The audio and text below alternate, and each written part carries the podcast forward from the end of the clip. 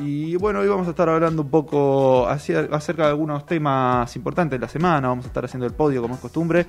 Y en el segundo bloque vamos a estar eh, eh, con el bloque eh, de El Diván, el diván de Melanie. eh, hablando un poco de, de las relaciones tóxicas, que esto es lo que nos va a traer a nuestra disposición Melanie. Y vamos a arrancar primero que nada con el tema de, tema de la semana, creo yo, o por lo menos uno de los temas importantes. Sí, seguro. Para los que vemos la tele, el día miércoles eh, tuvimos eh, para ver en, en TN eh, lo que se llama debate electoral. No sé si podríamos llamarle debate electoral. No es un debate. Cuando tenés un minuto y medio para exponer las ideas de tu partido, eso no es un debate. Pero bueno, cuestión que vamos a llamarle así. El debate electoral estuvo repartido entre las cuatro listas más importantes. El, principal candidato de las cuatro listas más importantes de la Ciudad de Buenos Aires, Miriam Bregman por el Frente de Izquierda, Javier Milei por el Partido de la Libertad, Leandro Santoro por el Frente de Todos y María Eugenia Vidal por Juntos por el Cambio. Y hablando de la tele, esto eh, continúa con lo que la tele fue un show, un show total. eh, no políticamente no, no, no, no es jugoso. No hubo nada nuevo tampoco. No hubo nada O sea, nuevo. se reafirmó los votos de cada uno y listo. O sea, Sí. básicamente. Creo que sigue esto, continúa con el legado de lo que nosotros veníamos hablando hace un tiempo, que es lo que yo llamaba por lo menos la campaña del meme. Sí, sí, Fue- es un meme constante. todo eso. Sí, sí, esto es un meme, o sea, ese es- son los cinco segundos que te dejan para TikTok, exactamente. Y bueno, justamente lo que dijo Santoro. Santoro fue y dijo, no, bueno, porque Milei es un candidato de TikTok. Y Claro. es verdad, o sea, el tipo se, se fue ahí al debate y dijo cada... No, no, no. O sea, fue yo creo que el que más podría aprovechar era Milei. El que menos aprovechó y quedó Total. peor fue Milei. Total. o sea, Eh, yo creo que esto, este tipo de debates no es un debate donde se, se- se- se discutan las ideas, sino que es más bien... eh, ¿quién grita más? Sí, con malas palabras, pero vamos a decirlo así, cerrarle el culo al otro, dejarlo Sí. mal parado y uno salir Sí, con sí. la cola limpia. Lo que importa no es mostrar las ideas del partido ni demás, sino esto, mostrarse firme.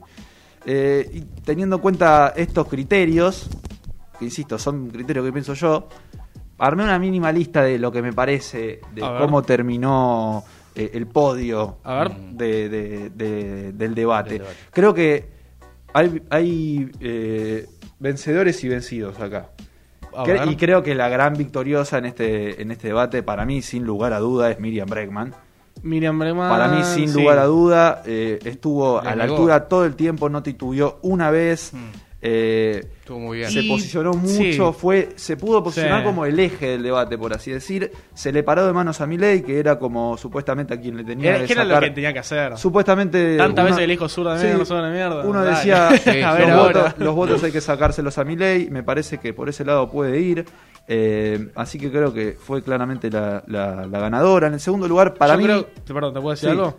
Que en comparación a los anteriores debates de la izquierda, donde estuvo Del Caño y todo eso, creo que comparándolo, esto histórico. O sea, Ojo igual, eh, para Pues mí la del izquierda, caño. para mí la izquierda en este tipo de debates Es es, un- es, es- es muy bueno. Yo me acuerdo eh, en el 2019, sí, cuando fueron los debates, pero sobre todo el de la ciudad, Solano era candidato a gobernador de- Solano, de la sí. ciudad de Buenos Aires y, y estuvo a la altura. La verdad que eh, para este tipo de debates la izquierda está muy Y preparada. pasa que la Lo- izquierda habla, pero bueno, a la hora de hacer las cosas ya. Bueno, la, no sé, eso, la práctica, eso entra, dentro- entra en otro todo- campo. Esto- Eso entra en otro campo. Esto es como algo de. de- Sí, de- sí. Es parte de, de- de un, show que también hay que mostrarse bien para ganar votos, porque al Obvio, final me parece obvio. muy importante. De hecho, le negó el saludo a Milei, que Sí. Dos veces. Sí, sí, dos sí. veces. bien, se le plantó bien.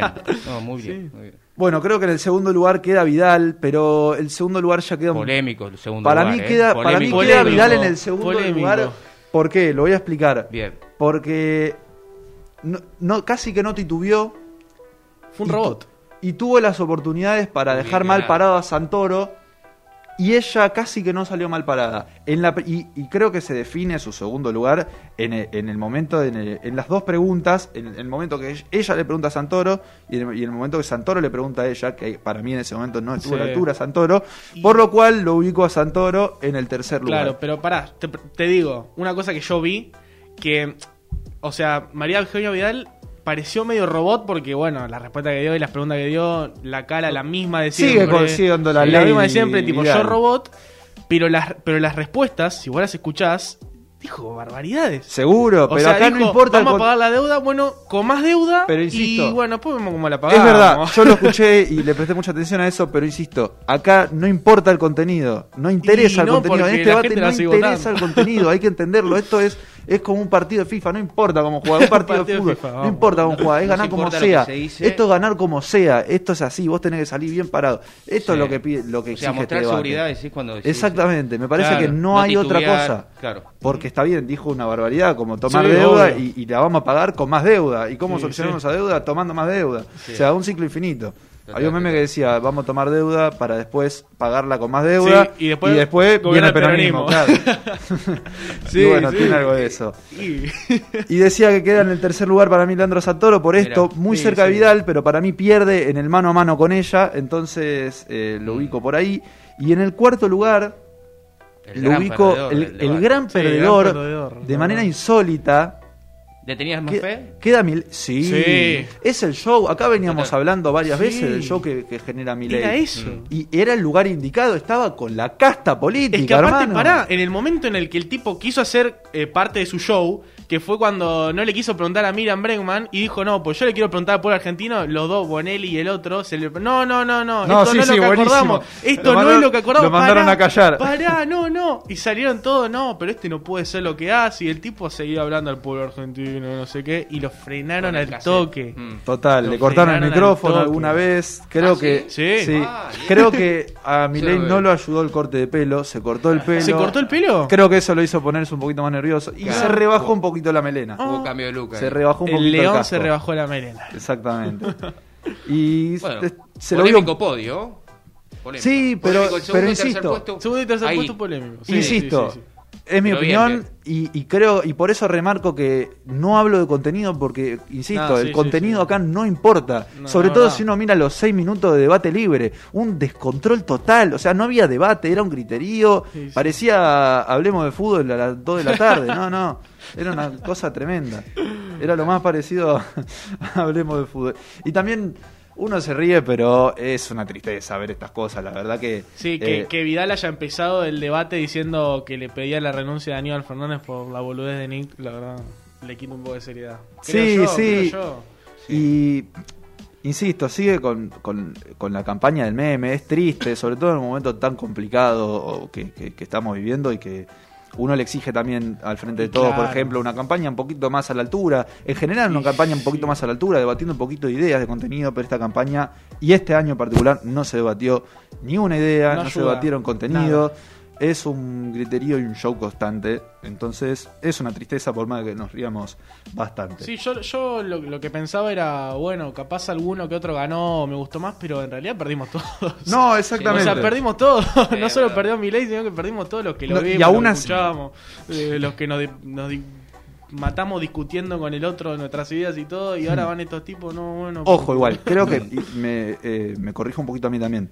Creo que Miriam fue la única que pudo debatir algo de contenido, Y traer contenido a la mesa sí. y, y- y enrostrar un poco a los demás. La, la realidad en, en serio, sobre todo sin contradecirse con lo que ella misma dice. Eh, es un personaje a seguir, Miriam, me parece una mina Sí, muy a, a. Miriam Breman le decían en Twitter, Miriam, si querés ganar algo, medita el peronismo. Porque, porque sos buena y No todo, pero... Ojo, puede, puedes, ya fueron las mejores elecciones de la izquierda, por lo menos, no sé si en la historia, pero en el último tiempo seguro. Sí, en el último tiempo Mm, seguro. de la vuelta a la democracia probablemente. Eh, yo creo que pueden aumentar todavía el caudal de votos, sobre todo Sí. teniendo en cuenta lo de ayer y, y cómo vienen las cosas. No sé si el peronismo, por lo menos en capital, por lo menos en capital, no sé si va a poder aumentar. Creo mucho que va a el- quedar igual o hasta, no sé si un poco peor.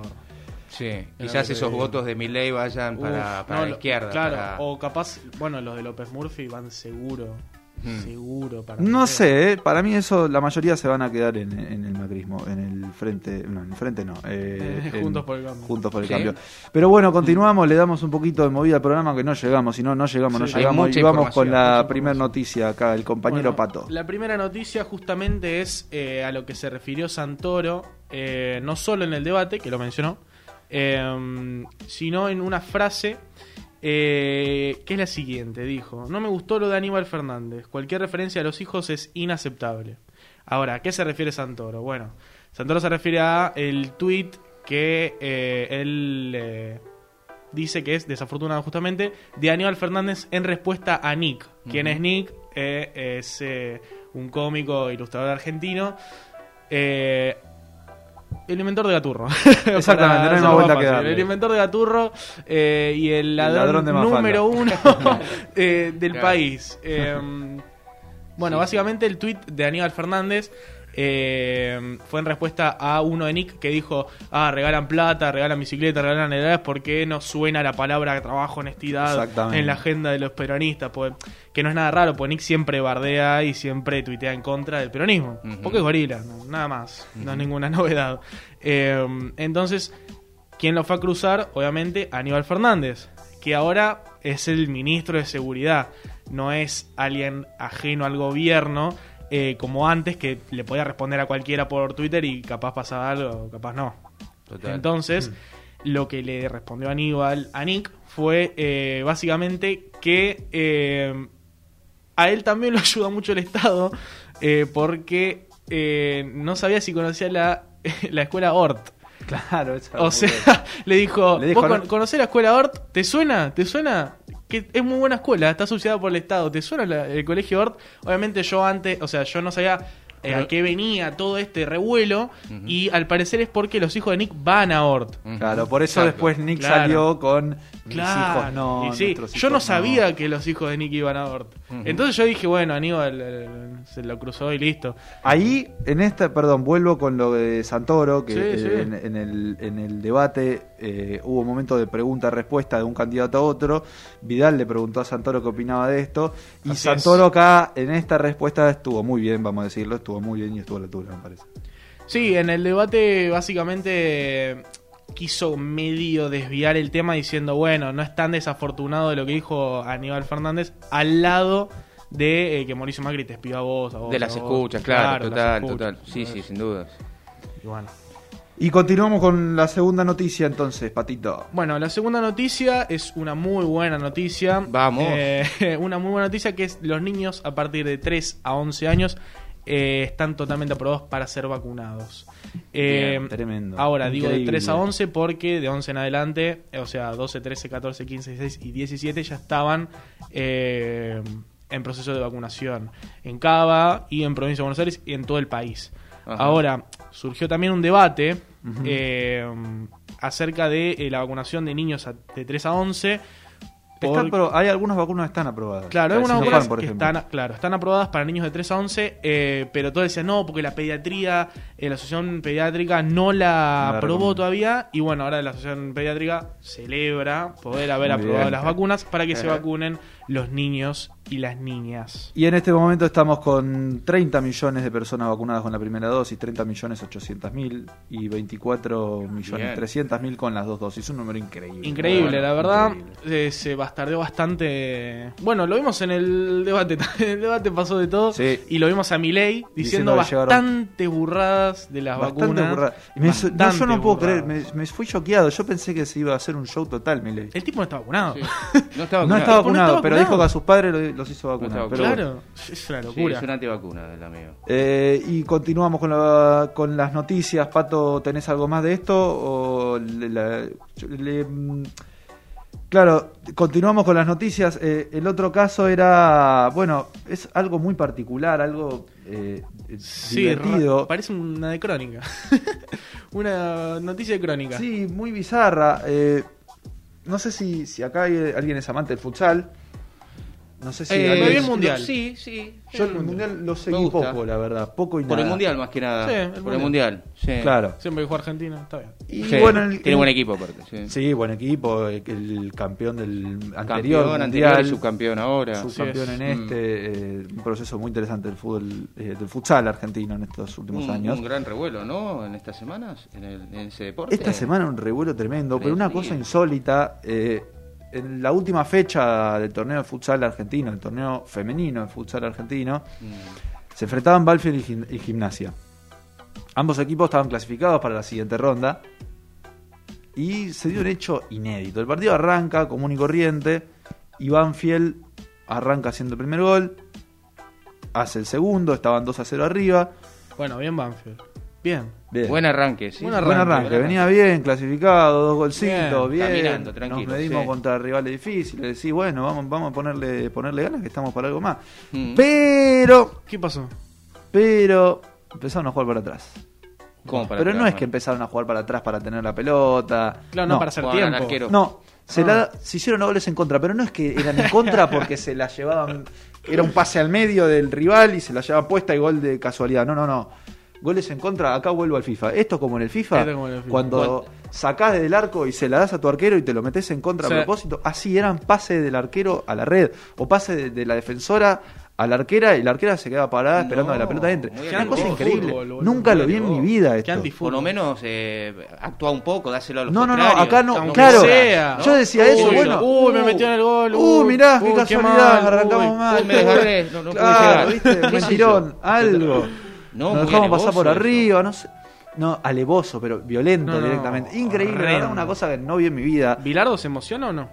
Yo, ¿sabés ¿Qué que pensé esto?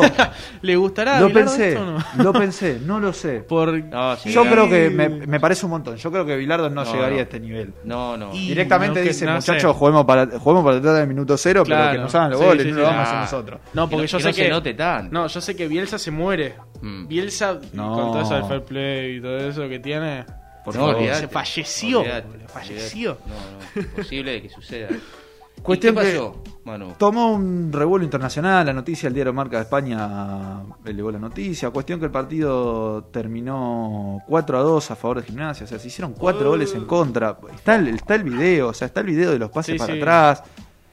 Es Eh, penoso. Es Y la- penoso, es perdón, y las jugadoras de- eh, del equipo contrario, ¿qué hacían? Eh, O sea, estaban. En el video no, nada, nada o- raro. El no video sé. es como. ¿O fue hablado esto? No, no. Cuestión que. Después del partido, después del hecho, con el hecho ya consumado, Banfield algo tenía que hacer.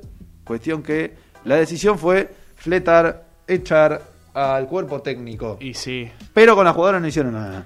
Y eso está mal. Extraño. Sanción, por lo menos. ¿Qué sé Por lo yo? menos Sí, una sanción. por lo menos. Algo. Quizás, Porque- bueno, las jugadoras dijeron, no, el DT nos obligó. Ah, eh, Claro. No, porque el o DT sea, dijo que no tuvimos jugaba otra. más. Claro. Eh, pero bueno, creo que salió a hablar también el técnico, dijo barbaridades justificándose. Y- No, no recuerdo. No pero- justificación, hermano. No, no, la verdad que no. El Jugaste tipo, para el atrás, tipo podría haber dicho lo que sea. No, Sí, sí, porque me dijeron que si no me mataban a mi vieja. No, Claro. papá, no. No, la barra vino, no sabés que no sé qué. Increíble. Nada, ni siquiera. Qué, una qué cosa papelón. increíble. Qué, qué manchado está el fútbol sala con esto. No, Y es, la es increíble, el fútbol en general es una cosa O sea, insólita. O sea, pero es ridículo, es ridículo por donde se lo mire, no, no, porque por lo menos, insisto, volvemos a lo mismo. Deja que te hagan los goles, pero a- actuá. Total, Actúa- total. Ay, no llegué. Disimulá un poco. No llegué a poner la pata. Uh, me gambeteó. No sé, algo. Una cosa increíble.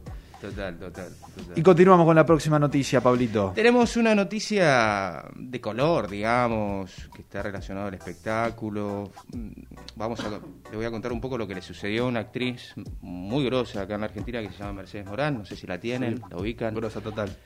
¿Eh? Grosa, muy grosa. Sí, Sí, sí. yo la veía mucho en Gasoleros. Ustedes no creo No que. No que llegaron. No Era una serie para los oyentes de mi generación que, Claro, que nos la, escuchan. La conozco poner ahora del Reino, ¿no? Es la que estuvo en el Reino. Exacto. Exactamente. No la vi, de- pero sé que estuvo. Sí, La gran serie, se lo- pastor. ¿Te gustó? Sí, me encantó. Bueno, esa actriz estuvo haciendo una obra en el, en el Teatro Colón, un teatro obviamente donde no acudimos nosotros, No. ahí acude la No, elite y... La Elite. la- la- Ya vas a llegar a actuar, Pablito. que te- Ojalá, ojalá, algún día. tocar. Y, y bueno, estuvo haciendo una obra y ella estuvo interpretando una obra muy conocida y muy famosa que tiene miles de años, eh, que bueno, se llama, ya lo voy a encontrar, en algún lugar lo tengo, pero lo que sucede con, esta, con este hecho es que bueno, fue abucheada cuando terminó la, la función, ¿Pero por gran parte, por gran parte de, de los espectadores que estaban ahí presentes, porque el papel, el rol que ella tenía que actuar, que, que tenía que personificar en este, en esta obra era un, un papel muy feminista, digamos, ¿no? Muy extremadamente feminista. Y bueno, ahí se ve que la gente no, no le cayó muy bien. Se ¿No? creyó, aparte, que, que, que no sé, que estaba hablando de sea, verdad. La gente o no sea, sabía que era una obra de teatro. es una obra, de- está actuando, gente, es, una es una actriz, digamos, interpreta personajes. Claro, no, no. Eh, Claro, es lo que ella, che, yo soy actriz, hago personaje, no soy yo, papá. Bueno, por suerte, gracias a la cuenta que tiene en Twitter, ella salió como a defenderse un poquito y Claro. dijo, puso lo, lo siguiente. Soy actriz, interpreto personajes. Me alegra hacerlos creíbles, pero yo no soy mis personajes. Por Eso, Dios. dijo, textual. Así que bueno, nada, pasó un feo momento, la verdad. Y, Es que quiero y- tener que salir a aclarar esto. Es Uno cree que cuando, está arriba en escenario es porque está actuando, ¿no? No, no, totalmente. Yo está el video ahí subido en algún lado en las redes, en YouTube. Sí, y, creo que y, sí. y la verdad Es que es, es- me da vergüenza ajena porque sí, eh, no lo vi. el abucheo que hay es masivo, digamos. Es que imagínate que vos estás en una hora haciendo de, no sé, de Hitler y te dice, no, antisemita de mierda, pero papá. Total. eh, Hitler ya murió, no, no puedo ser Por- Hitler yo. Por un lado me pondría contento porque digo, Bueno, che, qué bien que actúo. Qué bien que estoy Soy crack, en serio. Soy crack de verdad. Mamá, mirame. Pero, pero en este caso yo creo que porque Mercedes Morán tiene una ideología Claro, y puede ser. muy en contra, digamos, a, a la gente que habitualmente va al. Teatro Colón y yo creo que también pasó por ahí la cosa, no tanto por el personaje. Pero y bueno, tenían ganas de desquitarse y bueno, total. Dijeron, Abro "Ah, esta, ¿te acordás lo que dijo? ¿sabes? Sí, bueno, no, tomá, basta. vamos a darle. Abro paréntesis, la obra se llama Teodora. Gracias, Theodore. Manu. Teodora. Esa misma, esa misma. Teodora. Terminamos acá con el podio de noticias y nos vamos yendo a la pausa y ahora en un ratito nomás volvemos con el diván de Melanie.